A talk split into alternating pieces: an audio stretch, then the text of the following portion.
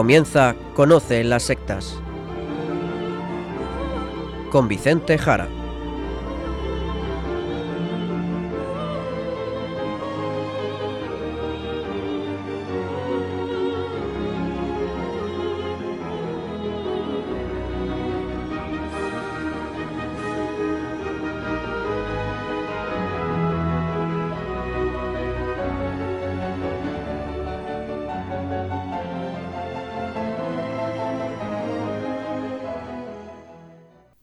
Buenas tardes, queridos amigos de Radio María. Empieza en estos momentos Conoce las sectas, el programa de sectarismo de Radio María España, dirigido y realizado por la RIES, la Red Iberoamericana de Estudio de las Sectas. Quien les habla, y como encargado por la propia RIES para su dirección, Vicente Jara. Y también con todos ustedes, Izaskun Tapia Maiza. Izaskun, ¿qué tal? Muy buenas tardes a todos. Pues estoy muy bien, Vicente, gracias a Dios. Como siempre, lo primero, el sumario del programa de hoy.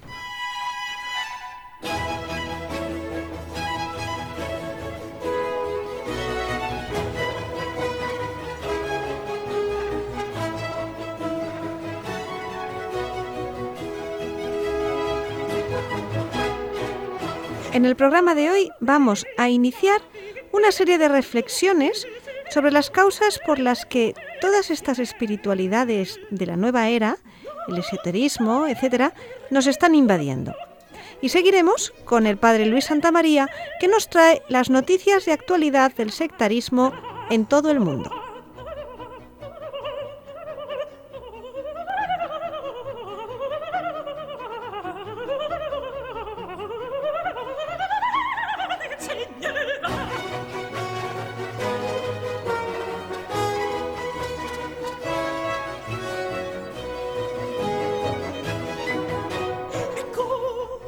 Programa de hoy, como acabamos de escuchar, queremos explicar algunas cosas para que podamos entender cómo hemos llegado a este punto en el que nos encontramos.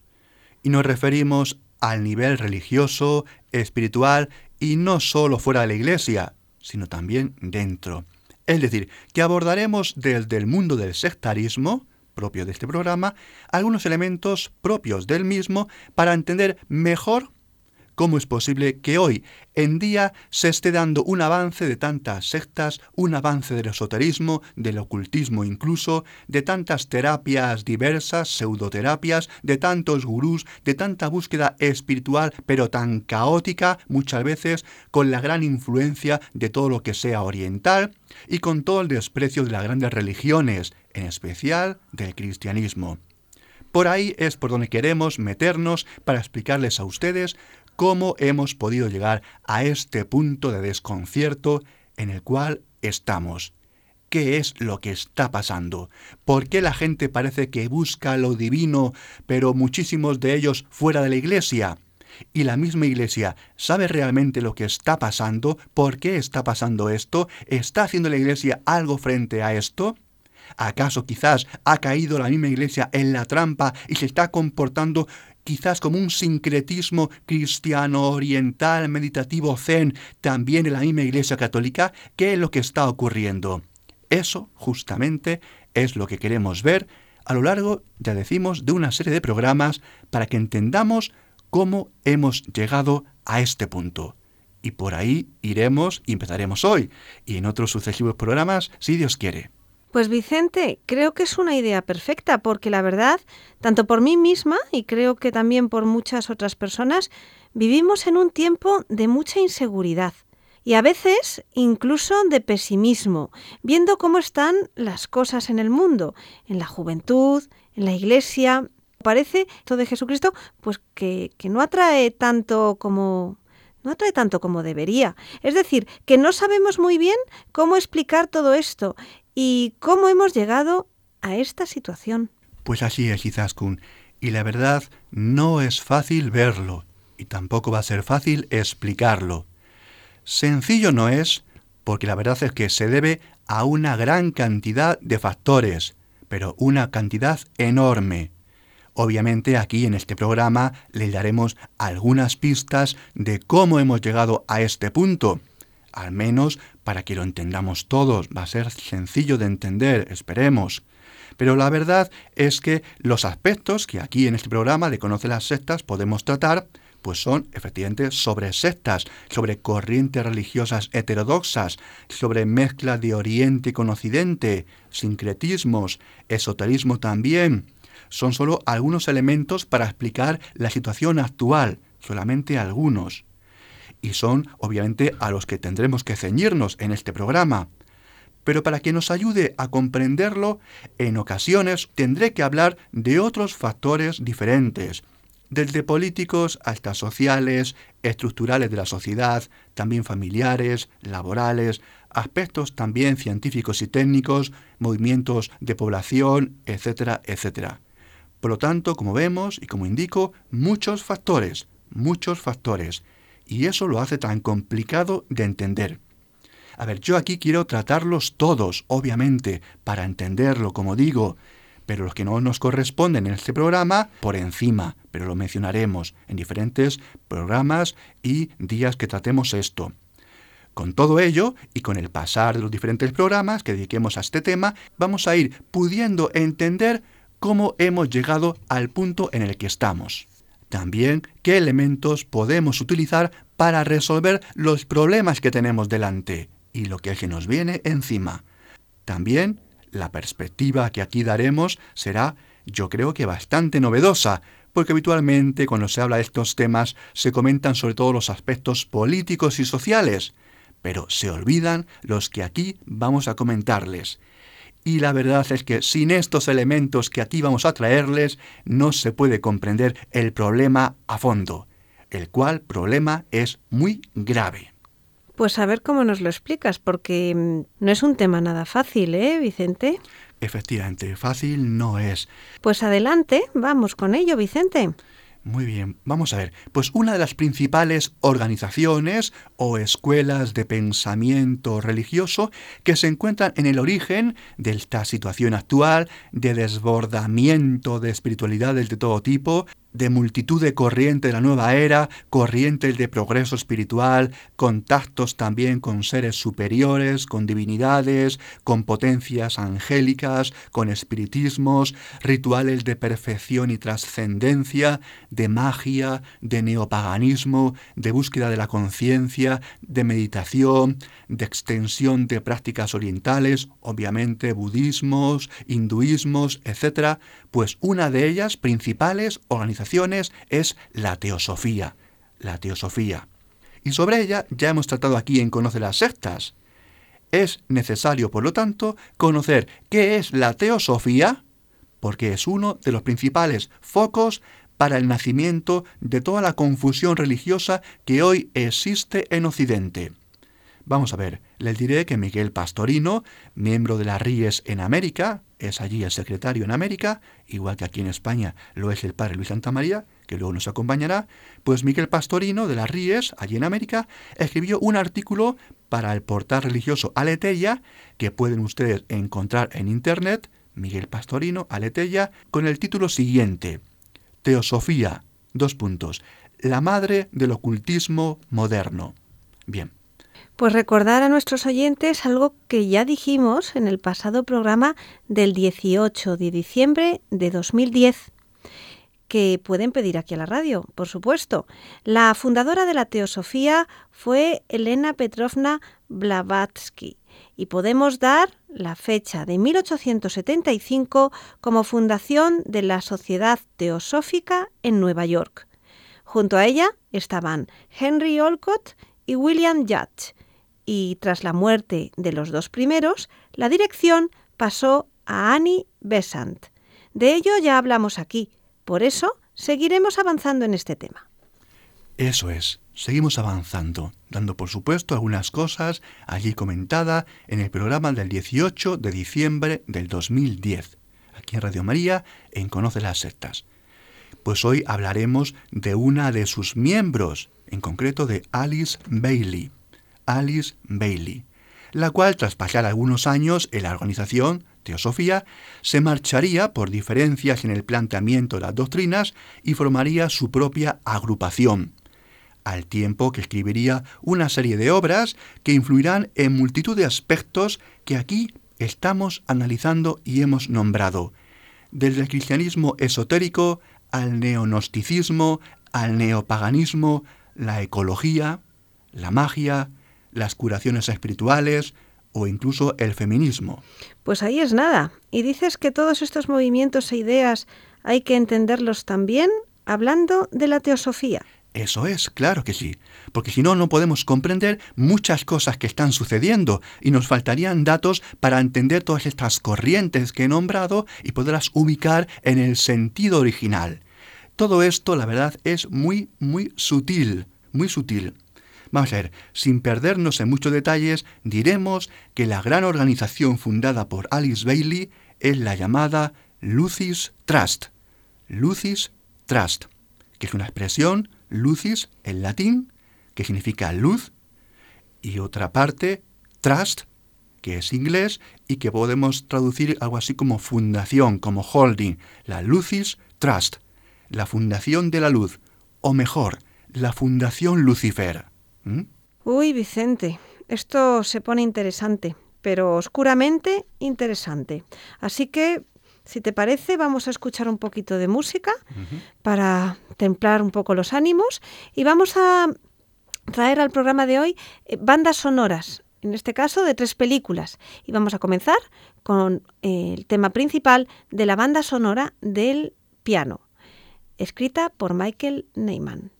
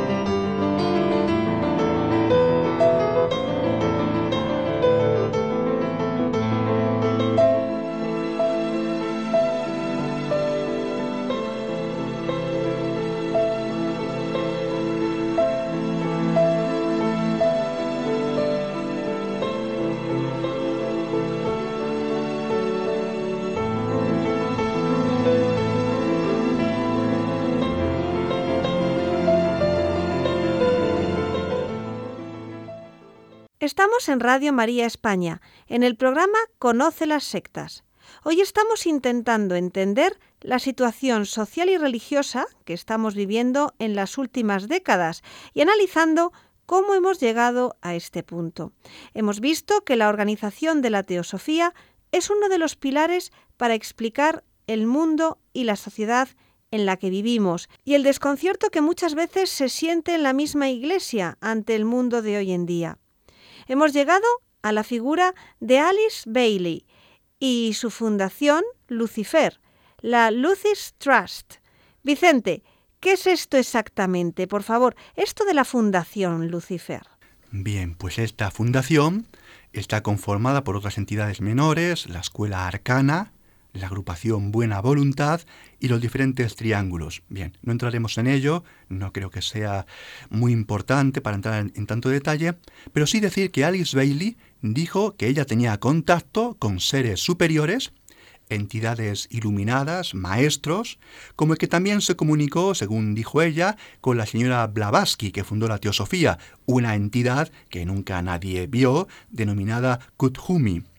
Pero la principal entidad superior de Alice Bailey era el llamado el tibetano, otra entidad inteligente o superior, una especie de gran maestro llamado Dyuhal Kul. Son los llamados maestros ocultos que según la teosofía pues revelan sus secretos a ciertas personas como ellos. Esto es algo propio siempre de las doctrinas ocultistas. Lo que hay que indicar es que esto del nombre, Lucifer, Lucis, que es lo que esconde, esto de Lucifer no refleja tanto el significado de Satán o Satanás, Satanás como adversario del hombre ante Dios, aquel que delata el pecado del hombre ante Dios, intentando llevar al hombre a su perdición, sino más bien la figura luciferina, la figura luciferina, aquella que pretende ponerse en el lugar de Dios. Lucifer, por tanto, sería esa imagen del hombre que desea alcanzar la divinidad por sí mismo. Sería el robo a Dios de la luz, el robo a los dioses de la sabiduría, para colocarse él mismo, en este caso el ser humano, en el trono divino.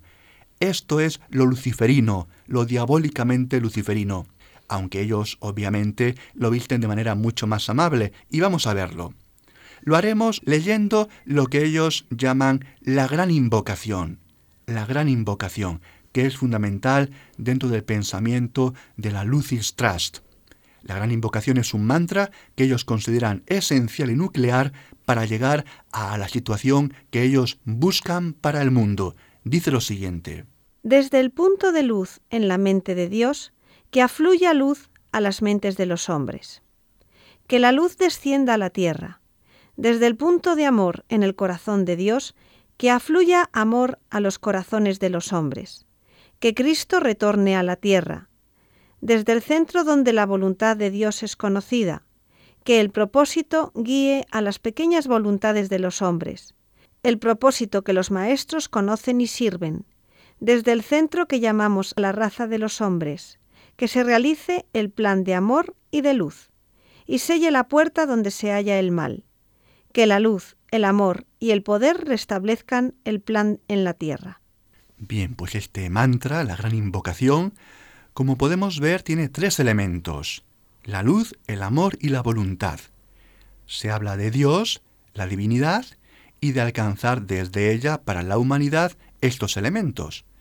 A cada uno de estos elementos, luz, amor y voluntad, le corresponden, respectivamente, la mente, el corazón y la voluntad de Dios. El amor lo identificó inicialmente, y lo hemos escuchado, con Cristo, pero atención, atención, este Cristo que hemos escuchado no es el verdadero Jesucristo, sino que es un Cristo esotérico, un Cristo cósmico, tanto que hoy atención, y para ser políticamente correctos, esta llamada gran invocación pues ha sido modificada. Y Cristo puede ser Buda o quien quieras tú poner en su lugar, porque, como digo, no es el Jesucristo de los cristianos, el verdadero Jesucristo, es simplemente el nombre de una entidad elevada, nada más. Es lo que ellos dicen la chispa divina que todo el mundo tiene en su interior. Con este mantra que ellos difunden, se busca restablecer un plan divino, lo hemos escuchado, y no dejar que el mal entre en la tierra.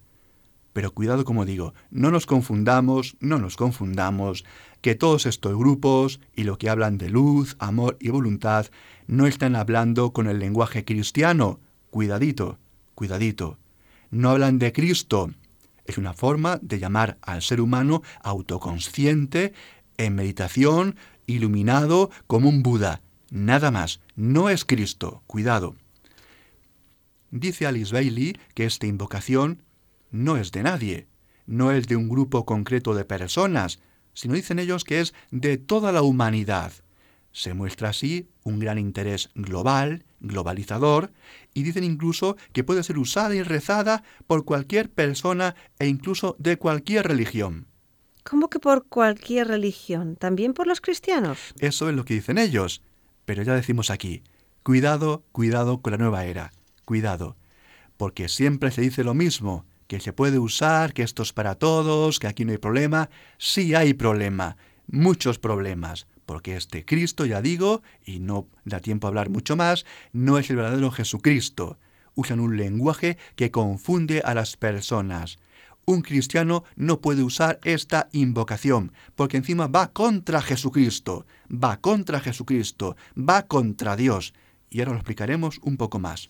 Sigamos, vamos a ver. Esta gran invocación recoge, o al menos lo intenta, Pues una serie de elementos que Alice Bailey consideraba que podrían ser comunes a casi todas las religiones. Ha hablado de un dios o de una divinidad, una inteligencia básica detrás de toda la realidad, de la luz, el amor, etc. El deseo, la voluntad. Pero cuidado, aquí, según hemos escuchado, la voluntad divina es la generadora de la luz y el amor. Lo repito. En esta invocación, si nos fijamos, la voluntad divina es la generadora de la luz y el amor. Es decir, lo prioritario para ellos, lo prioritario divino, es la voluntad. Es la voluntad. Y atención, este es el principio supremo de la teosofía. La voluntad es lo primordial. Y esto, queridos oyentes, es la clave del programa de hoy. ¿De acuerdo? La voluntad colocada por encima de la iluminación, de la luz y por encima del amor. ¿De acuerdo? Y esto abre nuevas perspectivas. Porque no es la inteligencia divina como podría pensarse en un esquema intelectual. Pero cuidado, es que tampoco es el amor, que podría ser, si se entendiera bien la palabra amor, que tampoco lo hacen, se entendería que sería, digamos, el elemento que los cristianos consideramos lo más identificativo de Dios. Pues no, aquí las palabras son fundamentales. Cuidado con las trampas, porque para la teosofía lo principal es la voluntad, con mayúsculas. Y como decimos, esto cambia totalmente las cosas. Pero explica esto, por favor, Vicente. ¿Qué quieres decir? Que es que yo no tampoco te sigo del todo. Sí, vamos a ver. Esto se ve mejor, por ejemplo, si ahora citamos una doctrina suya, que son los llamados siete rayos. Siete rayos. Vale, sin entrar mucho en esto, porque esto serían como energías, según ellos, energías misteriosas, de estas energías pseudocientíficas, obviamente hoy tan de moda, que según ellos influyen en los seres humanos. Bien, pues sin entrar en las siete energías o los siete rayos, vamos a irnos a los tres primeros, que son los principales. El tercer rayo dicen que es la inteligencia, en el tercer puesto. Pero es que, como decimos, además es una inteligencia no abstracta, no especulativa, sino práctica, creadora, inteligencia creadora. Es decir, más que inteligencia es técnica, capacidad de modelar, de crear, capacidad mágica. Capacidad mágica. El segundo rayo dicen ellos que sería el amor, cuyo fin atención a lo que entienden por el amor, es desarrollar la conciencia global, la conciencia colectiva. No es el amor del cristianismo, no es la caridad cristiana, no es el amor como nos lo reveló Jesucristo, no. Es una amalgama de amor grupal, colectivo y homogéneo. ¿Mm? Vamos ahora al rayo primero, el rayo principal, que como decimos, como no es la llamada voluntad o propósito. Como vemos, siempre la voluntad. Siempre lo principal es la voluntad. Y vamos a seguir viendo Izaskun. Y lo vamos a explicar un poco más ahora, viendo cómo entienden ellos la meditación. La meditación. A ver, según Alice Bailey, la meditación es un medio de canalizar energía. De canalizar energía. Lo consideran una técnica, una ciencia incluso, capaz de producir resultados sería un vehículo para canalizar energía en los asuntos humanos, dicen ellos. ¿eh? Por todo ello, la teosofía dice que cuando alcancemos esa unidad entre todos los seres humanos, se va a fusionar Oriente con Occidente. La fusión entre Oriente y Occidente, dicen ellos, y lo que quieren conseguir. De tal forma, dicen ellos, que solamente habrá en el mundo tres fiestas, tres festividades. Estará por un lado la fiesta de Cristo, de este Cristo cósmico, de este pseudo-Cristo. ¿eh? La fiesta de Cristo, o Pascua, dicen ellos, estará en la primera luna de la primavera, uniendo así lo judeocristiano por un lado con la segunda fiesta, la fiesta de Buda, en la luna llena de mayo. De esta manera, dicen, unifican lo crístico con lo búdico. Lo crístico con lo búdico, Cristo unido con Buda, cristalizaciones ambos de la misma energía divina, uniendo el amor, Cristo, con la iluminación, el Buda. Así se une el amor con la luz. Y ambas, obviamente, quedarán unificadas con la tercera fiesta, la fiesta, como no, Izaskun, de la voluntad, la fiesta de la buena voluntad, en el plenilunio de junio, la fiesta de la gran fraternidad universal humana, de justicia planetaria, de buena voluntad. Pero todo esto es terrible, ¿no? Pero vaya mezcla. Efectivamente, quizás como vamos a ver, esto es terrible. De repente nos hemos dado cuenta que al principio hablaban de Cristo y ahora Cristo queda en segundo plano, incluso a nivel festivo, y por encima está la gran voluntad, la gran voluntad. Y esto es terrorífico. Primero, porque es una mezcla sincrética de Oriente y Occidente, donde Jesucristo no es el verdadero Jesucristo que predica la Iglesia, sino una entidad que se ha divinizado, al igual que Buda en Oriente, dicen ellos, y son ejemplos a seguir. Y atención, y lo que decíamos antes al inicio del programa, esto es lo que vemos todos los días que está pasando. Esto es lo que está tan arraigado hoy entre muchas personas, esta mezcla de lo oriental con lo occidental, incluso la misma iglesia muchas veces, con talleres, con meditaciones, con yogas, también en colegios religiosos y librerías católicas. Esta mezcolanza terrible nos las hemos tragado y zampado sin darnos cuenta muchas veces. Hoy mucha gente coge cosas de aquí y de allí, de Oriente y de Occidente, aspectos morales que le gustan de Jesucristo, de la vida de Jesús, luego cosas del budismo, de Oriente, del yoga, de una meditación, de un gurú, y cada uno se compone su propia religión. Y como digo, con el elemento preponderante que hemos visto, la voluntad lo que a mí me da la gana. Ese es el primer principio.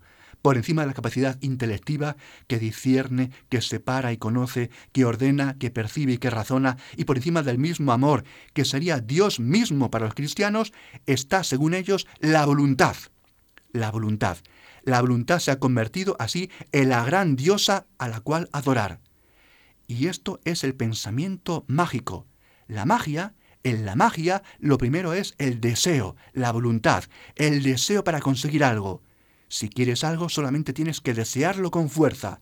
Eso es lo que venden los libros de autoayuda que también aquí hemos comentado, los libros de la nueva era, el poder de la voluntad, y eso es la magia, mi santa voluntad. Por eso es tan importante conocer estas organizaciones, como nos has dicho. Ellas permiten que entendamos mejor cómo hemos llegado a este punto. Es la divinización de lo que me apetece, la voluntad personal por encima de todo, la mezcla de cosas cristianas con orientales, el deseo de Lucifer de convertirse en Dios. Eso es, ahí está la razón del nombre, el Lucis tras. Lucis, que para ellos el significado es de Lucifer.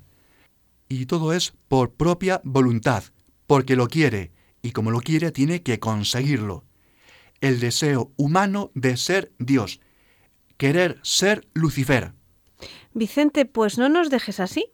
Aunque sigamos hablando de todas estas corrientes en otros programas, dinos algo para poder salir al paso de todas estas influencias. Bien, pues la respuesta a todo esto iremos explicando para entender por qué las cosas están a nivel social como están, incluso entrando en ciertos elementos de la propia Iglesia, y hay que estar precavidos, la respuesta nos la dio el mismo Jesucristo, pero el de verdad, el que existió, el que predica la Iglesia, el Jesucristo predicado en la Iglesia, y nos lo dio la solución en la misma oración del Padre nuestro. Ahí nos dijo Jesús cómo rezar a Dios Padre, y nos dijo lo siguiente, hágase tu voluntad en la tierra como en el cielo, ¿verdad? Que es lo mismo que encontramos en la propia vida de Cristo, siempre viviendo según la voluntad de su Padre Dios. Jesucristo, Dios Hijo, se sometió a la voluntad de Dios Padre. La misma Santísima Virgen María es la esclava del Señor, la esclava de Dios, la que pide que en su vida se haga la voluntad divina. Qué cambio, ¿verdad? Qué cosa tan distinta a lo que hemos escuchado antes. El problema fundamental de la humanidad, del del Génesis, es decir, desde que el ser humano surge, es la historia que nos relata el Génesis, la historia del paraíso, que cuenta en ese bello relato la esencia del ser humano y su relación con Dios. Y es esta, la voluntad del hombre contra la voluntad de Dios. El árbol del bien y del mal, la decisión moral, la elección, la voluntad. ¿El hombre unirá su voluntad a la de Dios? ¿O comiendo el árbol prohibido va a construir su propia voluntad que acabará divinizando? ¿Seguirá el hombre a Lucifer, a la serpiente o seguirá la voluntad de Dios, como la Virgen María, como Jesucristo ante su Padre Dios? Este es el problema fundamental de la humanidad. Y hoy se está sufriendo en todo el pensamiento, en la política, incluso en la democracia, que es un producto del voluntarismo expresado en el voto y en la construcción muchas veces de la verdad y la moral por la voluntad misma.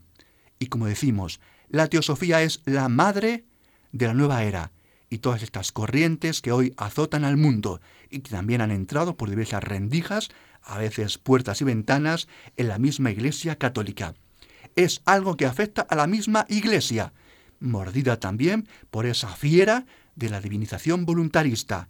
Este es el gran problema a resolver, un problema que afecta desde la filosofía, desde el idealismo hegeliano, con Hegel en adelante, desde la voluntad de poder, y esto va a acabar en Nietzsche, pero también en muchas ideologías, filosofías y teologías también de la voluntad, como la teología política. ¿Mm? Momentos difíciles para los cristianos entonces y para la misma Iglesia, que cae en el influjo de estas cosas, como has dicho, la divinización de la propia voluntad, ¿no? Eso es, eso es. Pero vamos a ver, no caigamos en el pesimismo. Después de haber escuchado esto, que la verdad nos pone ante una situación muy complicada. Pues sí. Pero no caigamos en el pesimismo. A ver, la misma iglesia, en esa imagen que es la barca, la imagen de la iglesia, la barca de San Pedro, aún viendo cómo le entra agua adentro, y lo vemos, pues no podemos dejar de confiar en Jesucristo.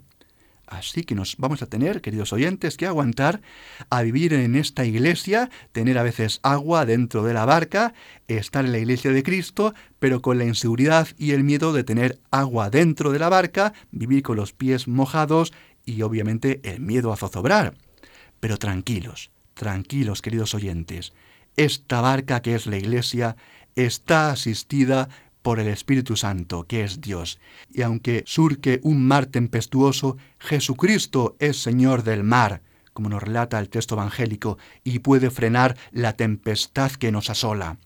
Vienen tiempos recios, no lo podemos negar. En ellos estamos. Y es la magia y el poder de la voluntad de la magia, la voluntad del mago, el voluntarismo, la voluntad de poder, llámalo como quieras, la serpiente del Génesis, Lucifer, contra quien nos enfrentamos, y en esas estamos. Por eso, por eso, el deseo del superhombre, de voluntad máxima divinizada, es convertirse en un demonio. Los ángeles caídos o demonios es también el símbolo para el ser humano del ser humano que busca ser más y más y más como esos ángeles que cayeron, poniendo su voluntad en el más alto grado, en un pedestal, por encima de todo. Eso son los demonios, por eso cayeron. Y cuidado el hombre, cuidado el ser humano.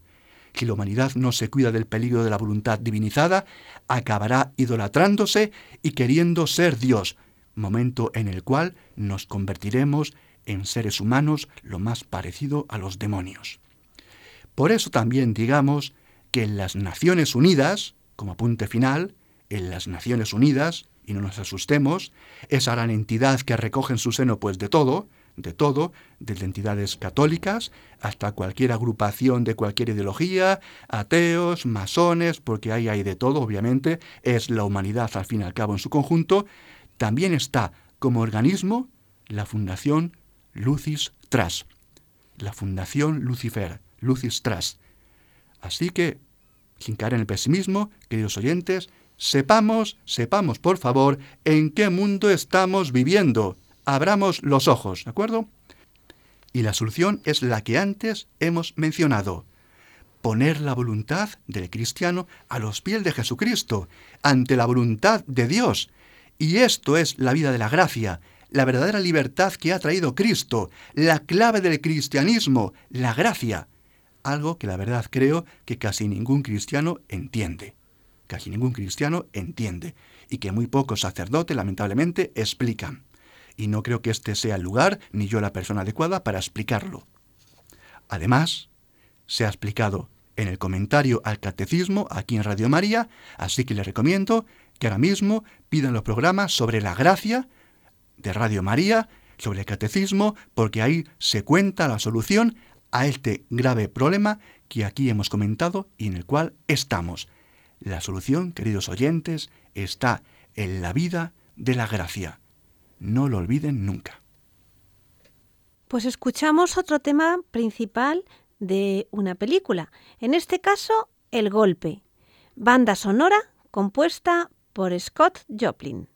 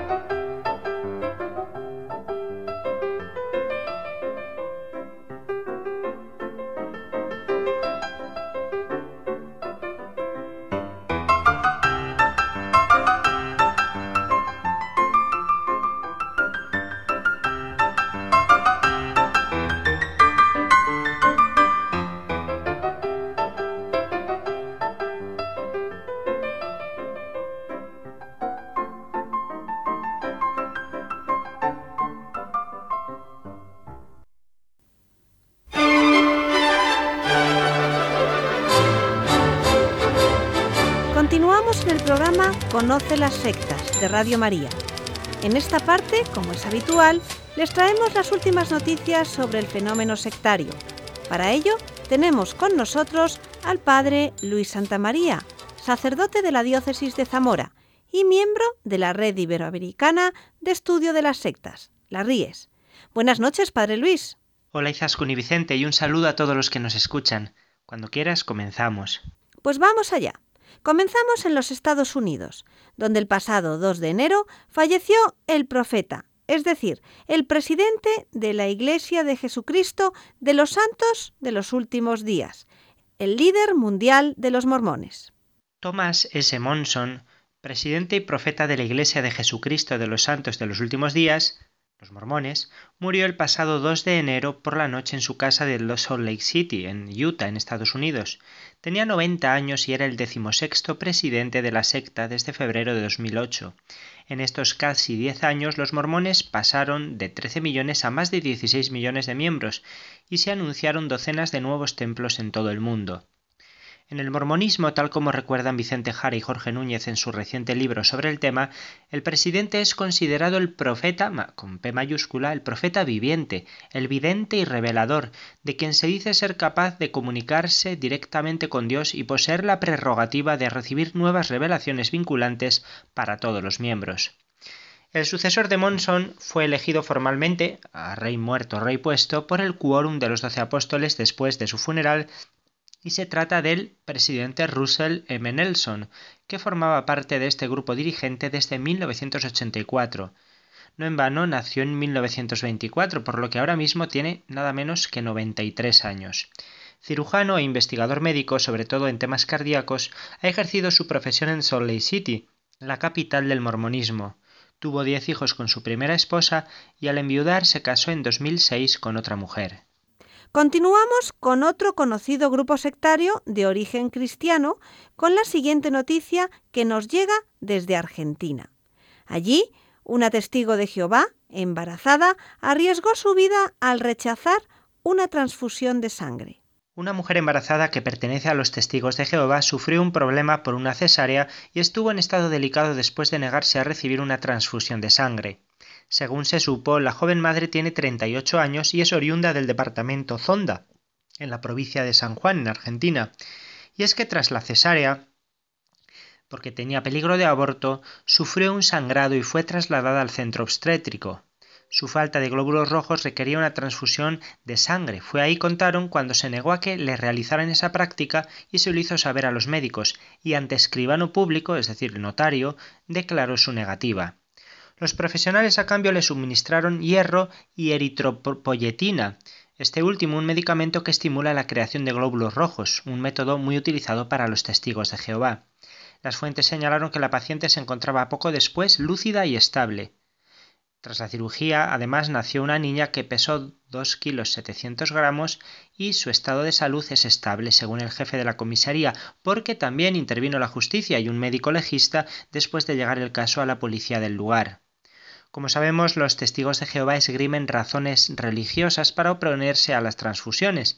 Dicen que recibir sangre es como ingerirla, comerla, y como ciertamente hay versículos en la Biblia que expresan que comer sangre de animales es comer la vida o el alma, que solo pertenece a Dios, ellos creen tener motivo para no aceptar la práctica médica de la transfusión de sangre. Es decir, que interpretan literalmente al pie de la letra y de forma fundamentalista lo que señalan algunos pasajes de la Sagrada Escritura. Y en el contexto de las denuncias que están surgiendo de abusos sexuales en el mundo del cine y del espectáculo, ha llamado la atención la historia de una joven brasileña que estuvo en Los Niños de Dios y ha concedido una entrevista contando su infancia de abusos en la secta. Así es, Izaskun, una mujer ha contado con pelos y señales cómo fueron los abusos sexuales, y no solo, que sufrió durante los años de su vida en los que perteneció a la conocida secta de impronta cristiana Los Niños de Dios. La historia de Dawn Watson es diferente a otras que se han hecho famosas, ya que ella nació y creció dentro del grupo, no fue captada. La secta fue creada en el año 1968 por David Brandberg, según cuenta la protagonista, en los niños de Dios se educaba a los niños desde muy pequeños a tener relaciones sexuales abiertas con los adultos que formaban parte de la secta, y bueno, y de los niños entre sí. Esto es lo que ha dicho. Cuando eres pequeño aprendes a cepillarte los dientes, sin embargo a mí me enseñaron a tener relaciones sexuales desde niña. Y por eso afirma, fui abusada sexual, emocional y espiritualmente. Uno de los principales problemas de las personas que nacían en la secta es que no recibían una formación convencional, sino que eran educadas expresamente para satisfacer sexualmente a sus mayores. Atención a las palabras de esta víctima. Nos decían y nos enseñaban que, como mujeres que éramos, podíamos expresar nuestro amor sirviendo a los hombres, que eran los representantes de Dios. Ellos decían que no había agresión porque todo sucedía en nombre del Señor. Por eso resultaba muy difícil saber que lo que me hacían estaba mal y no era lo correcto. La secta tenía una peculiar manera de atraer nuevos adeptos, eh, obtener financiación y buenos contactos importantes. Las niñas eran las encargadas de llevar a cabo la misión flirty fishing, es decir, la pesca con flirteo, con coqueteo, en la que se les pedía que se acostasen con hombres para conseguir su cometido, para atraerlos a Jesucristo, presuntamente. La mujer afirma que todos los miembros de la secta pensaban igual, y es que daba igual que se hubiesen criado dentro de la ideología impuesta, todos creían firmemente en la palabra que imponía el líder, Moisés David, que así se hacía llamar, o Mo. Nos lavaron el cerebro a todos, afirma, tanto a niños como a mayores. Todos creíamos que el sexo libre era parte de la expresión de amor hacia Dios, incluso cuando se trataba de niños muy pequeños que ni siquiera entendían lo que estaban haciendo. Su vida cambió con tan solo trece años cuando decidió escapar de la secta al no poder soportar más la forma de vivir que le imponían, y lo hizo saltando por una ventana de la casa en la que habitaban los miembros. Si el mundo exterior era un lugar tan horrible y malo como ellos decían, y si Dios quería matarme, me iría al infierno, dice. Ya no me importaba nada. Por suerte, la brasileña vivió durante tres años en diferentes hogares en los que residían otras personas que habían tenido el mismo valor que ella y habían escapado de los niños de Dios. Con 15 años y tras una violación traumática, Dawn Watson consiguió llamar por teléfono a su madre y convencerla para que también abandonase la secta. Los niños de Dios perviven hoy en día, mm, se han transformado bajo el nombre de la familia internacional y en este momento la secta está dirigida por Karen Servi, la segunda mujer con quien se casó Moisés David. Una vez más, igual que hacíamos en el último programa, tenemos que dedicar parte de este espacio de noticias a sucesos terribles vinculados al ocultismo y a los crímenes rituales. En concreto, en Argentina recientemente robaron el cadáver de un bebé precisamente para realizar ritos. El pasado 5 de enero, un hombre de 48 años fue detenido en la provincia de Buenos Aires sospechoso de ingresar en el cementerio de la localidad de Nicanor Otamendi y robar el cadáver de un bebé que había fallecido con algo más de un año por neumonía. Según se logró establecer a partir de testimonios de los vecinos, el detenido se dedicaba a realizar rituales umbanda y era encargado del cementerio, por lo que podría tener copias de las llaves, fue encargado antes, y conocimiento sobre cómo entrar en el lugar. Las investigaciones se iniciaron tras la denuncia de una pareja por la desaparición repentina del cadáver de su hijo el pasado 24 de diciembre, cuando fueron allí a, llevarle unas flores y a limpiar un poco la sepultura. Resulta que tras la intervención policial y la detención, el nombre del acusado no sorprendió a nadie. Ya había estado preso a principios del año pasado por el robo del cadáver de otro niño. Los investigadores dijeron entonces que los usaba para hacer rituales satánicos y rendirle culto a San la Muerte junto con su madre, a su madre también le allanaron la casa. Sin embargo, nadie apuesta a que este sujeto pase mucho tiempo preso, porque robar un cadáver no es un delito tipificado por el Código Penal argentino. El siguiente suceso también tiene que ver con este país, ya que hemos sabido que dos niños argentinos han sido asesinados en un ritual satánico en Brasil. Lo de antes una desgraciada profanación y esto unos homicidios terribles. Dos hermanos de entre 8 y 12 años habrían sido secuestrados en Argentina y decapitados en ofrenda al diablo en Río Grande do Sul, en Brasil. La Policía Civil de Novo Hamburgo, en dicho estado brasileño, arrestó a cuatro personas de una lista de siete sospechosos de participación en un supuesto ritual satánico en el que dos niños habían sido sacrificados en ofrenda al diablo. Entre los presos en un primer momento están el hombre apuntado como líder del templo satánico y uno de los dos socios que habrían contratado el ritual de sacrificio humano. ¿Para qué? Para obtener prosperidad económica en negocios inmobiliarios y en la compra y venta de coches. Nada menos. El otro socio está prófugo. También entre los forajidos hay un argentino que habría sido el responsable de raptar a los niños en su propio país a cambio de un camión robado y llevarlos a Brasil. Los niños asesinados son un niño y una niña hermanos con edades, como les dije, entre 8 y 12 años. Las partes de sus cuerpos descuartizados fueron encontradas en septiembre de 2017, solo algunas, y fue cuando comenzaron las investigaciones. Los acusados, además de negar la implicación, afirman no conocer al hombre señalado como autor del ritual satánico. La policía, sin embargo, afirma tener pruebas documentales y relatos de testigos que confirman tanto la relación entre los acusados como la realización del ritual. El portavoz de la policía también considera que debe de haber otras víctimas de rituales satánicos practicados por el mismo líder. En cuanto a los niños sacrificados, la investigación comprobó que en el cuerpo del niño hay dosificación altísima de alcohol. En el caso de la niña se identificaron marcas de perforación de cuchillo en algunos de los miembros encontrados. Los cráneos no se han hallado hasta el momento. Uno de los testigos relató a la policía que vio al niño atado a un pedestal y a la niña acostada en el suelo, dentro de un recinto del templo en penumbra, iluminado solo por velas. Los participantes del culto estaban arrodillados alrededor. Los testigos afirman que no permanecieron en el templo hasta el final del ritual. La policía considera que, después, los niños habrían sido decapitados por medio de torniquetes. El ritual habría ocurrido en una noche de luna creciente e implicaría una serie de simbolismos relacionados con el número 7. El demonio al que se habrían ofrecido sería Moloch, vinculado al sacrificio infantil. Durante el ritual los participantes habrían hasta bebido sangre de las víctimas y hay indicios de que abusaron de ellos sexualmente. Según la policía, el principal acusado es una referencia en el país y en toda América Latina en términos de magia negra. Según la policía, en el templo de ese brujo que arrestamos encontramos varias imágenes de demonios, libros de brujería, magia negra y masonería. De hecho, el líder del grupo también es masón. En el recinto en el que sucedió esto, una puerta negra exhibe un pentáculo, una estrella de cinco puntas, muy utilizada en la magia y en el ocultismo. Hace unos días, Padre Luis, ha sido una religiosa católica, la hermana Marta Peloni, quien ha salido en público exigiendo justicia para una realidad que no se limita a este caso, sino que es más común de lo que se piensa. Efectivamente, ante las muertes recientes de esos dos niños, la responsable de la red Infancia Robada de Goya, la hermana Marta Peloni, reclamó a las autoridades de la provincia de Corrientes, eh, de donde parece al final que procedían los menores, investigar esta realidad deshumanizante, criminal y macabra, y aseguró que para hacerlo se necesita una policía y una justicia que trabajen para la verdad y la justicia en defensa de las víctimas. La hermana Peloni es religiosa de las Carmelitas Misioneras Teresianas y en su comunicado, después de recordar otros casos recientes de niños asesinados en rituales o desaparecidos en contextos sectarios, reclama Basta de connivencia con las mafias que se enriquecen con tantas víctimas de las sectas, la droga y todo tipo de explotación a niños, jóvenes, mujeres discapacitados. Subraya que con el correr de los años se han encontrado niños muertos y no se ha investigado lo suficiente para su esclarecimiento y termina diciendo Dios no puede bendecir al que obra mal, pero sí bendice a las víctimas.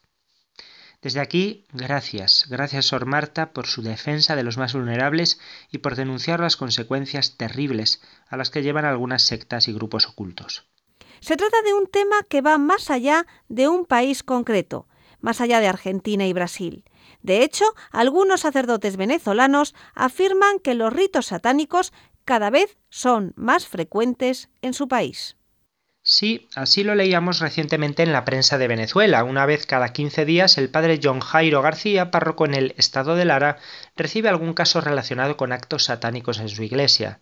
El sacerdote lo cuenta después de conocer que aparentemente cinco niños de su zona pactaron con el demonio a cambio de favores. Lo de los ritos satánicos es alarmante, comenta el padre John, y preocupa que los casos sean cada vez más frecuentes. Se debe, entre otras cosas, a la facilidad que tienen las personas para acceder a Internet y la falsa creencia de que el diablo puede traer prosperidad y felicidad. Estos son, pues, factores determinantes. Por otra parte, el padre Carlos Arroyo explica que en los últimos años se ha dado el fenómeno de personas que caen en depresión y buscan refugio organizando misas negras como veneración a Satanás. Cuenta esto el padre Arroyo. Cada vez que las familias nos buscan por ayuda y se hace un estudio de la persona, se evidencia una profunda tristeza. Esas son las almas que prefiere el diablo porque son personas entregadas al dolor. Lamentablemente aquí nadie más allá de la Iglesia se preocupa por vigilar esos casos. Asegura que el 40% de los pactos con el demonio se registran tras una pérdida física o material que lleva a las personas a buscar cualquier salida para rehacer su vida. Nos dice este sacerdote, habla con un santero que esté empezando y pregúntale por qué lo hace. La mayoría de las veces te va a decir que quiere otra vida, bien sea porque sufrió una decepción o porque perdió algo muy querido. Satanás ama a las personas que están en crisis. Es curioso además que varios pastores evangélicos hayan dado declaraciones a la prensa casi en el mismo sentido que estos sacerdotes católicos. Esta es una realidad ante la que no podemos cerrar los ojos, desde luego, y que no es exclusiva del continente americano, en el que la ríes siempre se fija más. Sin ir más lejos, hace unos días encontraron muerta a una pareja joven en Grecia tras someterse a un rito satánico. Una joven búlgara y su novio aparecieron muertos al llevar a cabo rituales satánicos en la isla griega de Cefalonia. La joven de 23 años llevaba desaparecida desde el 8 de junio de 2017, que se escapó de su casa y huyó con su novio de 30 años.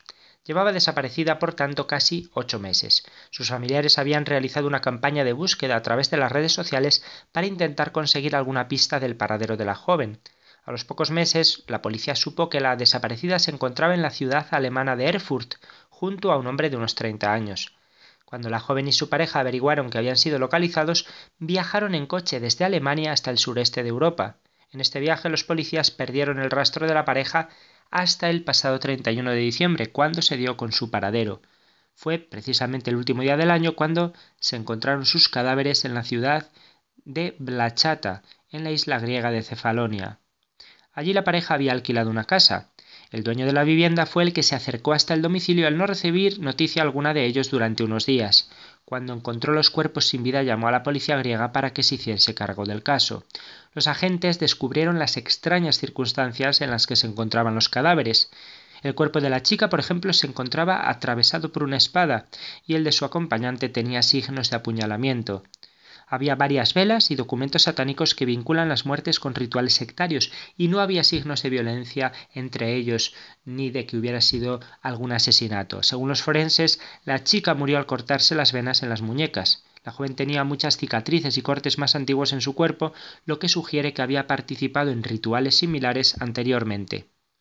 El alemán, el joven, el novio, también se habría cortado las venas en las muñecas, pero esto no causó la muerte. De acuerdo con las investigaciones, después se quitó la vida apuñalándose en el corazón. Así concluimos este espacio informativo de nuestro programa.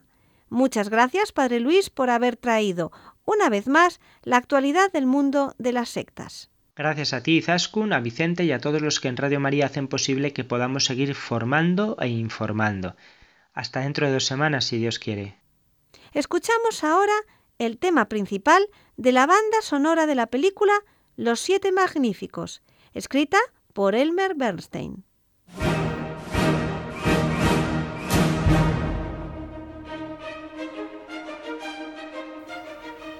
Y ya en el final, como siempre, les recuerdo nuestro correo electrónico y las tres páginas web el correo electrónico es conoce las sectas La web de la RIES, la Red Iberoamericana de Estudio de las Sectas, es www.ries-medio-sectas.tk, donde podrán suscribirse al boletín semanal de manera gratuita. La dirección del blog de las RIES es www.info-medio-ries.blogspot.com también pueden leernos dentro del portal de noticias religiosas de Infocatólica, cuya web es www.infocatólica.com. Si alguno de ustedes, queridos radioyentes, desea alguno de los programas de Conoce las Sectas, para ustedes mismos, para un familiar, un amigo, como un regalo, ante una necesidad por alguno de los temas aquí tratados o por la razón que sea, pueden llamar al teléfono 902 500 518. Lo repito, 902 500 518. Muchas gracias, buenas noches de parte de todo el equipo que está compuesto por Vicente Jara, Luis Santamaría y quien les habla, Izaskun Tapia Maiza. Y hasta dentro de dos semanas, si Dios quiere.